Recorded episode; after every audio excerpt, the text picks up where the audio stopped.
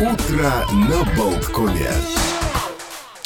Да, так вот тут и выяснился э, Вот. нюанс. Э, на самом деле мать Тереза по происхождению мирское имя Агнес Годжи Баяджио, она родилась в городе Скопье, но это столица Македонии. Ты же сказал в Лондоне. Нет, это Дуалипа родилась А, в Лондоне. Господи. В семье косоваров. Они, они все, все, в общем, Албания э, родина просто слонов, можно сказать, ну и всех вот знаменитых людей. ну, скажем так, э, тот регион, не то чтобы прям сама Албания. А каким-то событиям на свете, да, перейдем? Ну, давайте кал- календарным, да, ты? Давайте календарным. Я сразу хочу отметить, вот а, из того, что я себе там выписал, где-то пометил, первое сейчас попалось на глаза. Сегодня день рождения. Э, В 52 году, 19 октября, родилась Вероника Кастро. 70 лет ей сегодня исполняется юбилей. Богатая, надеемся, не плачет. Дикая, как роза, как тот сериал. Боже мой, я не смотрел ни «Богатые тоже плачут», ни «Дикую розу». Вот как-то это все прошло мимо меня. Я понимаю, Ну, что огромный пласт жизни. Не Просто... запойно, но так э, посматривал иногда. Я просто помню, как вот старушки там проходишь мимо где-нибудь в парке и горячо обсуждают, какой же он все-таки мерзавец. Вот я думаю, каким же можно быть мерзавцем? Так, бы, ну, и там А обсуждают помните, каким пе- пе- парнем был? свежую серию. И прямо это, это ж просто, э, господи, все эти фазенды, все это вот это, то, что мы пережили того времени, это, конечно, незабываемо, незабываемо. Спасибо ей большое за это, хочется сказать. И 160 лет сегодня тоже исполняется Агюсту Люмьеру, одному из родоначальников кинематографа, э, можно сказать, основатель французской киноиндустрии, кинорежиссуры, но э, вместе с братом Луи они как бы поделили свои обязанности. Луи занимался в основном э, изобретениями, вот как раз-таки он технической стороной придумывал э, какие-то новшества в камере для съемок, а Огюст у него была скорее такая коммерческая жилка, он был организатором, менеджером, и они очень удачно дополняли друг друга, что они смогли, э, ну вот первый сделать коммерческий киносеанс, они смогли э, ну, поставить это все на, на поток, вот на, на рельсы. И в то же время есть, и я вот с удивлением узнал действительно такие темные стороны их жизни. Вот собирались же в 95 году Банк Франции выпустить специальные 200-франковые купюры с портретами братьев Люмьер. Однако внезапно всплыли вот очень такие неприглядные факты их сотрудничества с коллаборационистским режимом Виши. То есть маршал Петен, которого потом расстреляли за измену, э, назначил в городской совет Леона Агюста э, как члена Национального совета. Ну и его брат стал патроном легиона французских добровольцев, э, которые воевали, собственно, на стороне Германии. В общем, после того, как узнали всю эту неприглядную правду, 17 миллионов банкнот, которые отпечатали, весь тираж уничтожили. Какая, однако, редкость могла бы быть. Принципиальность. Ну, Ну да, не- с не, другой я- стороны, вот редкость, да, я да, понимаю. сохранить. Я про нумизматику. А, нет, хотя Э. собирание купюр, наверное, по-другому называется. Но неважно, вы же поняли, что я имею в виду. А, э, Tainted Love – замечательная композиция, которая известна, не знаю, в исполнении этого дуэта Soft Cell, э, и Мэрилин Мэнсон ее перепевал. Но сегодня появилась на свет э, в 19 октября 1945 года э, певица и автор песен, первая исполнительница Tainted Love Глория Ричетта Джонс. А в 2011 году Александр Им и Сигуэру Кондо рассчитали значение числа пи, э, а мы обычно знаем 3,14. Ну вот меня хватает вот на это. Ой, там памяти. же уже, не знаю, Вот 158 догадайся, тысяч сколько? знаков. Нет, не 158, 10 триллионов цифр после запятой. 10, внимание, триллионов цифр. Вот э, оказывается, это, э, казалось бы, зачем знать точное значение числа пи вот до 10 триллионов? Ну вот логически, да, вот что там, округлить нельзя, что ли? Оказывается, это имеет очень большое, интересное, в общем, практическое значение – Дело в том, что столкнулись с тем, что э, там э, после этой запятой числа идут совершенно в полном беспорядке. То есть вот ну, нету никакой зависимости ну, вот от того, что там как, как, какая цифра будет э, более часто.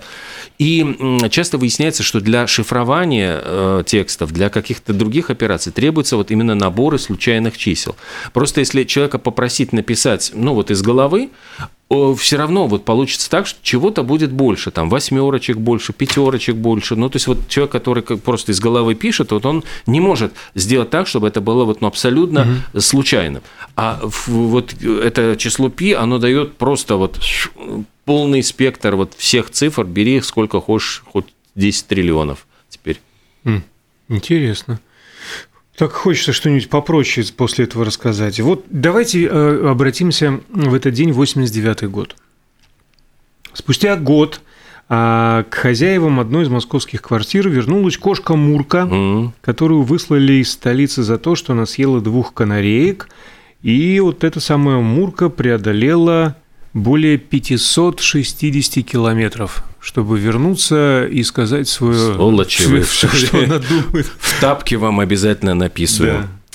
Э, ты знаешь, вот в один день с Вероникой Кастро, когда появилась на свет, в этот день, в 52 как раз году, 28-летний врач Ален Бомбар отправился в совершенно уникальное одиночное плавание в Атлантический океан на одноместной резиновой лодочке с маленьким угу. парусом. И на маленьком плоту. Собственно говоря, это был не э, поразительный. Почему эксперимент? Потому что это было не тщеславие. Вот хочу первым, там, не знаю, пересечь вот на лодочке размером один. Вот вы пересекали на 2 метра, там, на 1, а вот я пересеку на 1 на 1. Нет, он, оказывается, будучи ну, врачом, э, исследуя э, опыт людей, которые оказались в безвыходной ситуации, ну, вот кораблекрушение, ухватился за обломок какой-нибудь там на маленькой лодочке спасательной шлюпки, э, посреди океана оказываешься. И вот он говорит о том, что что жертвы, которые погибли вот прежде, чем их э, смогли спасти, он утверждал, что они погибли не от э, того, что их убило море, не убил голод, не убила жажда, они умерли от страха. И он попытался доказать, вот, что если есть желание у тебя жить, ты сможешь выжить даже в самых критических ситуациях. То есть, собственно говоря, он не взял с собой никаких припасов, вот вышел когда в этот океан, и даже говорят, что забыл он снабдить лодку черпаком, то есть он от, от вычерпывал воду э, шляпой. У него единственное было подручное средство – нож. Он его привязал к веслу, э, значит, использовал как гарпун. Кости первой добытой рыбы использовал как рыболовные крючки. Из рыб выжимал пресную воду, ел сырыми пойманных птиц, употреблял в пищу планктон, э, пил морскую воду по специальной методике разработанной и сумел провести два месяца без пищи и пресной воды, причем в штормящем океане, добраться до суши и доказать, что в любом случае хотя бы 7-10 дней можно обязательно продержаться. То есть он издал даже книжку «За бортом по своей воле» и э, сказал, что обязательно нужно э, оснащать все суда спасательными плотами, и потом говорили, что тысячи людей писали ему благодарственные письма, потому что эта книга помогла им выжить в критических ситуациях. А еще один путешественник отправился в путь в этот день, гораздо короче э, был его трип. В 1901 году бразилец Альберто Сантос Дюмон, не совсем э, бразилец, судя по фамилии, завоевал приз 100 тысяч франков, который для воздухоплавателей э, учредил французский нефтяной барон Анри Дойч, тоже не совсем французский, де ла Мёрт – для этого, чтобы получить э, приз, денежную награду, а, претенденту нужно было подняться в воздух в парке Сен-Клу и за полчаса облететь вокруг Эйфелевой башни и вернуться назад. И вот Альберто Сантос Димон первым а, справился с этой задачей.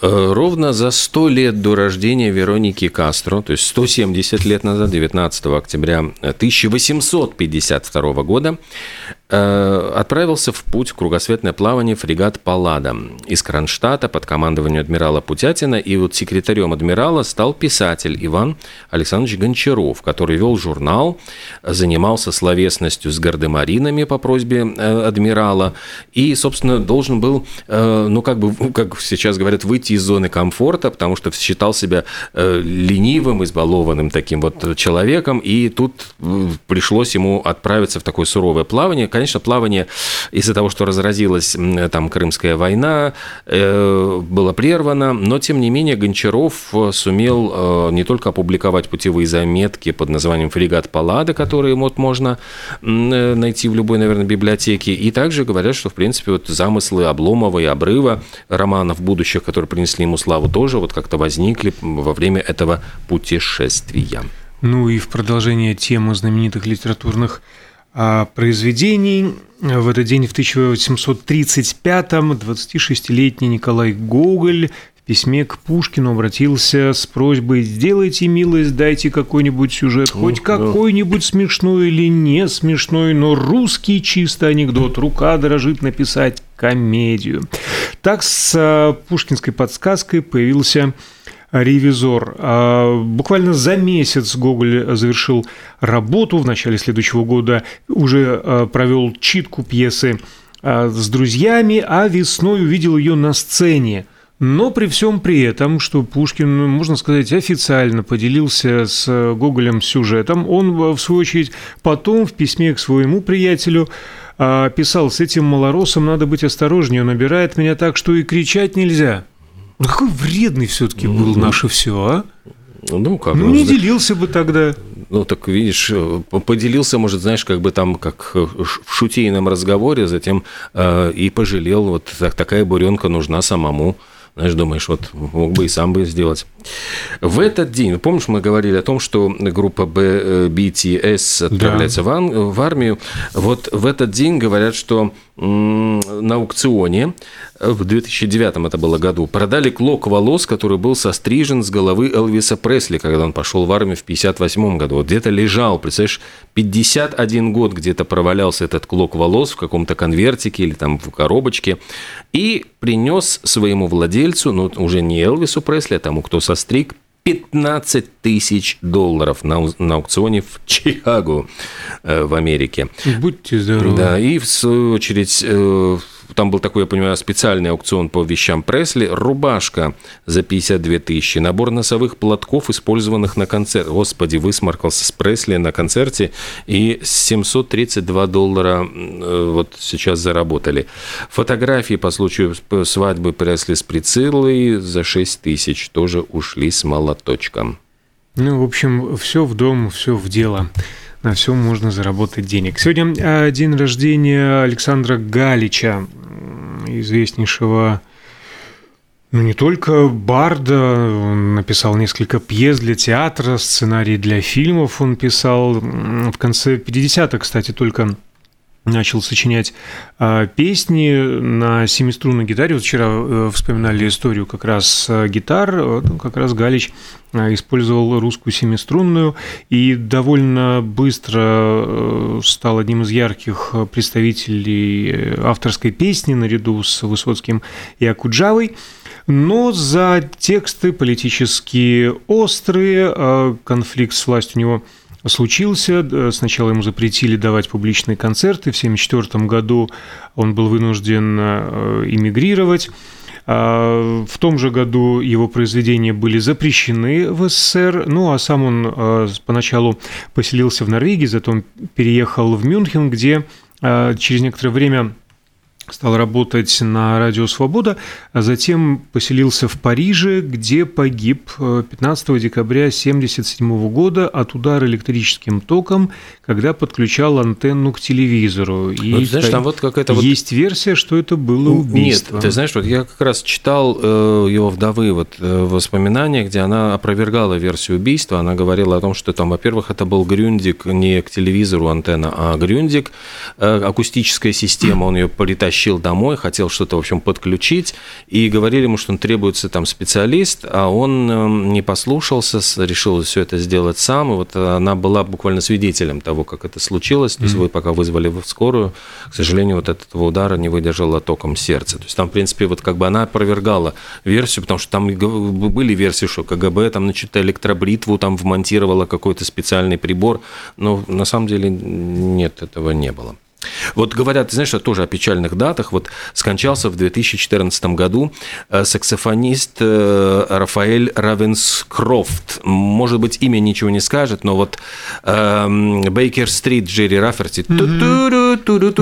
Вот это вот это вот э, его саксофонный этот вот риф, он совершенно потрясающий, да, и самое это смешное, что за вот эту бессмертную работу, которую за его... пять нот. Ровно. Ему заплатили 27 фунтов стерлингов, собственно говоря, за работу в студии. И, я, я перечитал только что. Э, в общем, говорят, что Раферти получил там гораздо побольше, 80 тысяч фунтов стерлингов, это буквально в год он получал гонорара. И самое это смешное, что эти 27 э, с половиной фунтов стерлингов чек не прошел. То есть, значит, и он э, хранился на, на стене, этот музыкант с горя просто повесил этот чек, как просто напоминание, потому что эти 27 фунтов, ну, в принципе, было не такими деньгами по сравнению с тем, как насколько это озолотило э, тех, кто делал деньги на этой, на этой песне. А про песни э, кто в какие годы какие первые места занимал. 57 год Элвис, Jailhouse Rock, э, первое место чарта Billboard. 85-й Аха Take On Me. А впервые для норвежцев number one в США. Знаешь, вот самое ужасное, что в Америке их называют чудо одного хита. Ну, ну там формально. Серьезно? Да, вот тут а группу Аха называют чудо одного хита. Хотя, по большому счету, тут просто. Чудесные эти да. американцы. Ну, для них это просто, знаешь, вот первое место заняли, вот э, есть единственный раз, значит, чудо одного хита. Ага, что бы они сказали про Синди Лаупер тогда? True Colors, угу. Shine on Me. 86 год, номер один, тоже Billboard.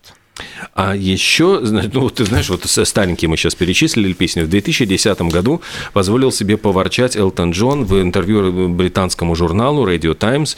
Он назвал современных авторов песен довольно ужасными, поп-музыку не вдохновляющей, а шоу талантов American Idol скучным. В общем, ну, все всех там, да. вот, вот в мое время. А вот мои песни до сих пор, mm-hmm. до сих пор. До сих пор приносят денежки. Кстати, вот посчитали, в 2005 году исследование показало, что средний статистический человек тратит на музыку 21 тысячу фунтов стерлингов на протяжении своей жизни. Это включает сумму, потраченную на оборудование, на посещение концертов, на покупку компакт-дисков, ну, наверное, если брать там жизнь человека, там, ну, и винил виниловые и прочие диски. Но по данным уже другой опроса компании, любители музыки, скорее всего, тратят на вот свои страсти в два раза больше, то есть 44 тысячи фунтов стерлингов за свою жизнь.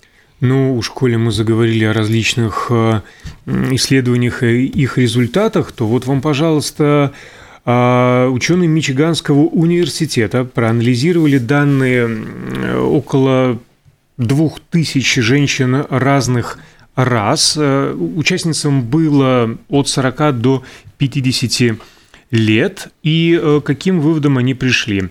Из-за загрязненного воздуха в теле женщин стало примерно на 5% больше жира. То есть загрязнение воздуха влияет на вес женщин, индекс массы тела, объем талии, жировых отложений. И у тех, кто постоянно дышит мелкими частицами, диоксидом азота и озона, выше содержание жира в организме и меньше мышечной массы. Компенсировать вредное влияние атмосферных частиц можно физическими упражнениями. Говорят... Интересно, что да. А, женщины следовали, а мужчин почему нет? А мы, ну, значит, решили... чем не дыши... Ну, все равно все уже, равно. да, все уже все равно. Э, ох уж эти исследования. Ты знаешь, вот у меня тут, я забыл, да, дата очень любопытная календаря. Не кругленькая, но в 43 году вот сотрудники Радгерского университета в Нью-Джерси, Альберт Шац, эм, Зельман Ваксман и Элизабет Баги выделили впервые стрептомицин. То есть это второй после пенициллина был антибиотик, он очень очень был полезен, э, эффективное средство для лечения туберкулеза. И тут же они все перессорились. Дело в том, что ну вот как оценить вот вклад ученых? То есть потому что у них распределялось вот в этой троице, в этой тройке, птицы-тройки э, обязанности так. Профессор Ваксман, дескать, определил методику поиска. Ищите там, занимайтесь этим. А, значит, собственно говоря, вот этот рабочей лошадкой был Шац, потому что именно он проводил все, э, всю работу по выделению антибиотика, придумал название и так далее. Элизабет Багги, по-моему, в общем, я не помню, чем она занималась, может, там мыла эти чашечки Петри после всех этих опытов, но э, профессор Ваксман оказался, так скажем, жуком, и всю работу присвоил себе. Более того, он убедил сотрудника, говорит, а давайте откажемся от возможной прибыли и пожертвуем все университетскому благотворительному фонду. Вот, знаешь, вот... А Который а если... возглавляю я.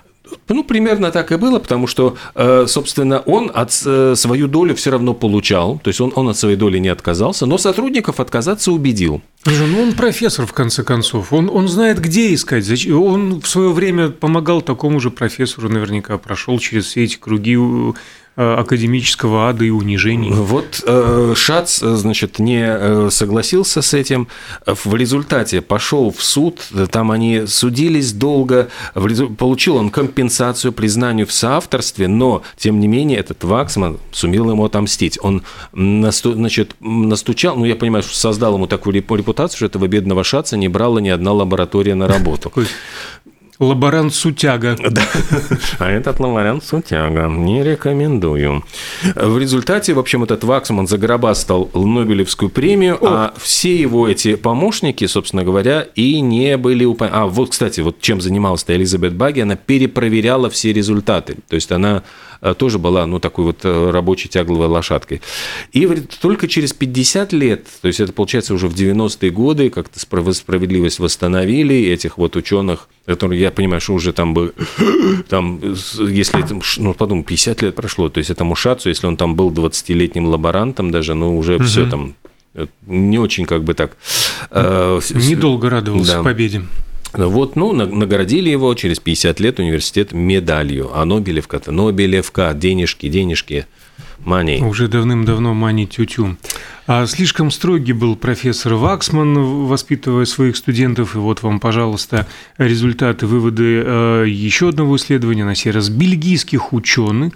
Они исследовали мальчиков и девочек 12 16 лет и пришли к выводу, что дети строгих родителей – а, более склонны к депрессии и суициду. Более того, а, вот это строгое воспитание, оно вшивается, эта склонность вшивается в ДНК.